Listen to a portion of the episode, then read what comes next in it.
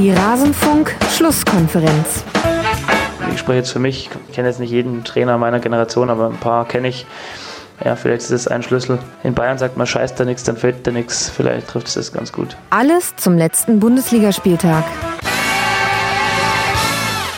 Hallo und herzlich willkommen in der Rasenfunk-Schlusskonferenz. Mein Name ist Max Jakob Ost, ich bin der Genetzer bei Twitter und moderiere hier in diesem Fußball-Podcast einen Rückblick auf den vergangenen Spieltag. Hier an dieser Stelle allerdings hört ihr jetzt nur den Teil, den wir besprochen haben und mit wir meine ich meine Gäste und mich zur TSG aus Hoffenheim und deshalb auch das Julian Nagelsmann Intro. Sollte euch die ganze Folge interessieren, worauf ich natürlich hoffe, dann besucht rasenfunk.de, da gibt es nicht nur Spieltagszusammenfassungen, sondern noch viel mehr, aber damit will ich euch jetzt nicht langweilen, hören wir jetzt erstmal rein, was hatten wir zum Spiel von Hoffenheim zu sagen. Und bitte und wir gucken weiter in der Tabelle der englischen Woche und landen bei der TSG aus Hoffenheim und können ein bisschen Demir Baywatch machen. Da setzt er gleich den nächsten drauf. Keine Ahnung, wo der jetzt herkam. Heute habe ich aber auch wirklich einen Lauf, muss ich sagen. Hoffenheim, 2 äh, zu 2 Tore in diesen letzten drei Spielen und dadurch drei Punkte geholt. Wir alle wissen, Hoffenheim kann derzeit nur noch unentschieden spielen. Gegen Gladbach 0 zu 0, bei Bremen 1 zu 1 und jetzt zu Hause gegen Mainz 05 1 zu 1. Chris, warum gewinnt die TSG nicht mehr? Weil sie ihre Chancen nicht nutzen. So blöd das auch klingt, aber es ist, glaube ich, einfach wirklich der Fall. Sie spielen guten offensiven Fußball und ähm, wir haben ja eigentlich auch vor der Saison immer so, oder landläufige Meinung war, die Qualität der Bundesliga ist ja auch abgesunken und es wird nur noch destruktiver Fußball gespielt und Hoffenheim ist ja eigentlich so ein, so ein schönes Gegenbeispiel, ja. Spielen immer offensiv nach vorne, relativ wild, ähm, taktisch, zumindest in der Bundesliga, häufig auch sehr, sehr mutig. Ähm, Woran es halt hapert, ist natürlich, ja, die, die eigene Torausbeute. Also sie, sie brauchen zu viele Chancen, um Tore zu erzielen da fehlt vielleicht auch so der, der, der perfekte Ersatz vielleicht für Uth, den sie ja an Schalke verloren haben, mhm. der in der Vorsaison wesentlich effektiver war. Es sind so Einzelspiele, die immer so phasenweise herausstechen, irgendwie wie Nelson oder auch Scholloy, der dann irgendwie mal wieder so, so eine Phase hat, wo er dann so zwei, drei Spiele hintereinander trifft. Aber mhm. es ist halt wirklich kein Spieler dabei, der sehr, sehr konstant ähm, hintereinander wegtrifft. Das ist vielleicht so der, der Makel, den Grammarisch natürlich so noch, ne? Der hätte ja fast den ja. Messi-Rekord äh, gebrochen, wenn er noch im zehnten Pflichtspiel hintereinander getroffen hätte. Aber ja, das stimmt, das ist, das ist definitiv die eine Seite des Problems. Also gegen Gladbach waren es 27 Schüsse, die man hatte, kein Tor daraus erzielt.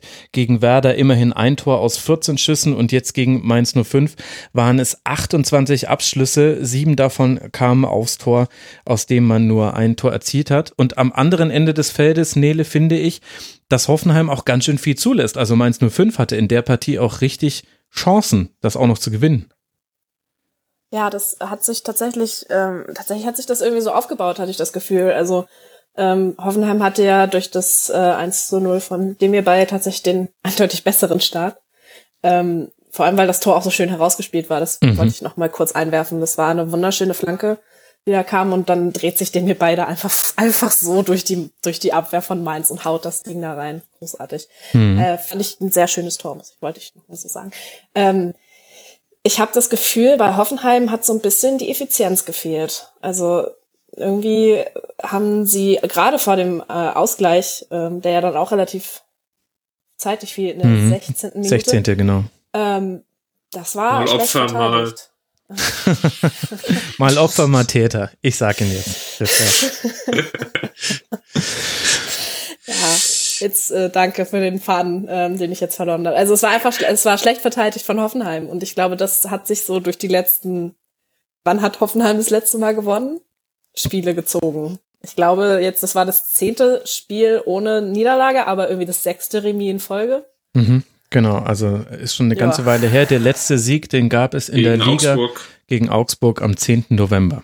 Elfter ja. Spieltag war das, ja. Ich glaube, der Kicker hat äh, gerade getitelt, ein Rekord, den keiner braucht. ich glaube, das, ich finde, das, das passt.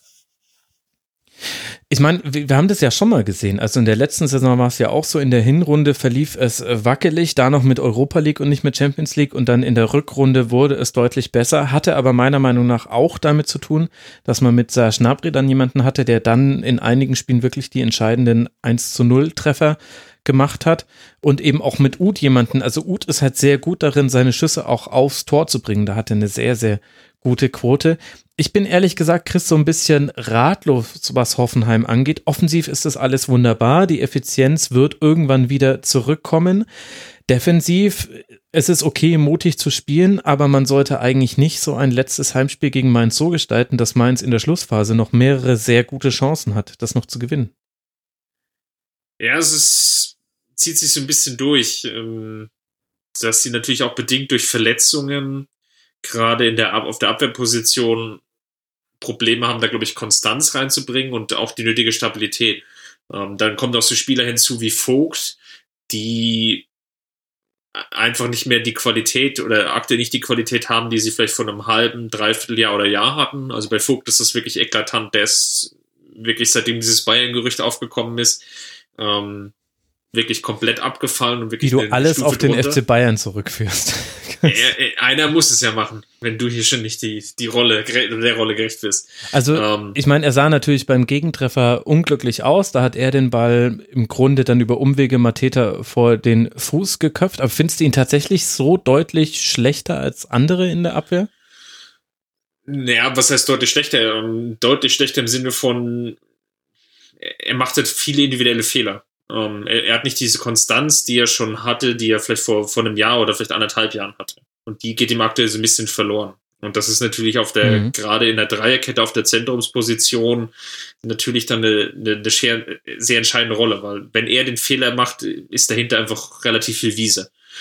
Und wenn er dann pro, allein in der Hinserie, erinnere ich mich so an drei, vier Dinger, ähm, das ist natürlich dann schon an der Stelle wirklich zu viel. Ähm, hinzu kommt natürlich noch, dass dann, wie gesagt, die Eingespieltheit fehlt. Ähm, da spielt mal Bicakcic, heute spielte Porsche, dann ja, Hübner ist auch immer mal drin, mal draußen, weil er einfach auch sehr, sehr häufig verletzt war oder angeschlagen mhm. war. Ich glaube, das ist so von der, der Grundpositionierung dann einfach ein Problem, alleine hinten personeller Natur. Und im Mittelfeld fehlt es dann vielleicht auch so ein bisschen an der nötigen Abstimmung, Feinjustierung es ist halt so mit Grillage dann schon sehr offensiv, also dem mir bei Grillage. Mhm. Das ist dann einfach auch ein bisschen risikobehaftet aufgrund des Systems. Jetzt kannst du das ja irgendwie auf zweierlei Wege lösen, indem du offensiv eher effizienter wirst oder indem du mehr defensive Stabilität reinbringst. Ähm, da bin ich jetzt mal gespannt, wie Nagelsmann das löst. Ähm, ich könnte mir halt auch zum Beispiel für Hoffenheim vorstellen, dass sie einfach auch mal wieder mehr mit einer klassischen Viererkette spielen, vielleicht auch mal einen 4-4-2 spielen, um einfach auch ein bisschen mehr ähm, Grundordnung wieder reinzubekommen.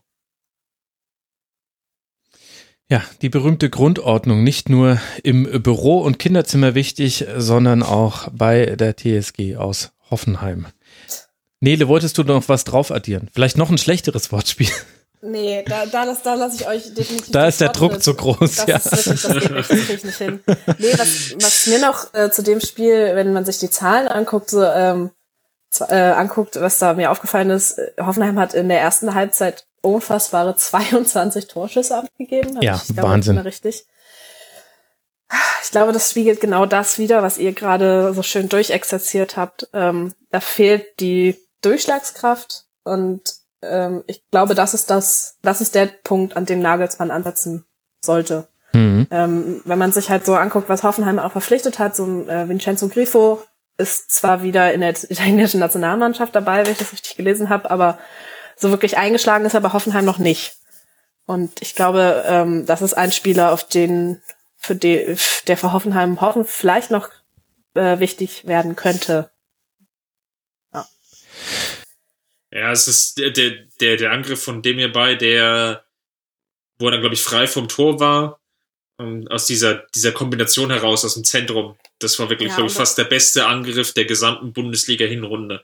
Ja. Und wie er es dann wirklich noch geschafft hat, diesen einen Mainzer auf der Linie anzuschießen, war einfach dann noch ganz großes Tennis. Weil die komplette rechte Seite war frei. Ja. Und dann trifft er auch noch zweimal das Aluminium, also, ach man.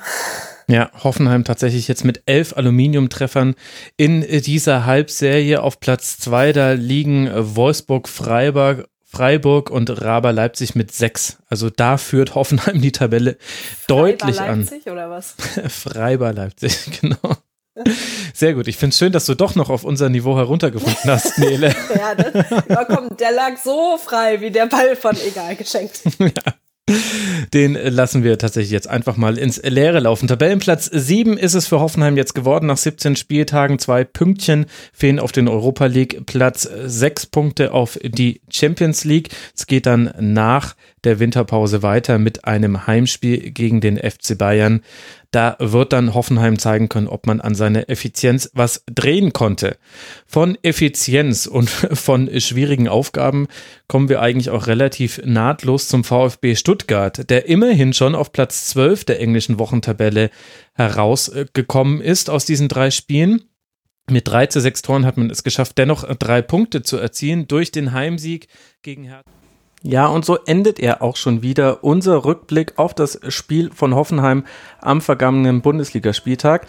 Interessiert euch, was wir auch zu den anderen Spielen zu sagen hatten? Wir legen auch immer einen Schwerpunkt auf je einen Verein pro Sendung. Dann geht doch mal auf rasenfunk.de. Da findet ihr auch noch viele andere Fußball-Podcast-Folgen zu den europäischen Top-Ligen, zu zeitlosen Themen. Ich denke, da dürfte für jeden was dabei sein. Würde mich freuen, euch dort wiederzusehen. Wenn nicht, hören wir uns an dieser Stelle wieder nach dem nächsten Hoffenheim-Spiel. Bis dahin macht's gut. Ciao.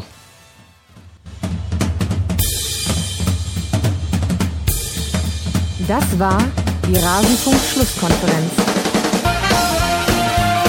Wir gehen nun zurück in die angeschlossenen Funkhäuser.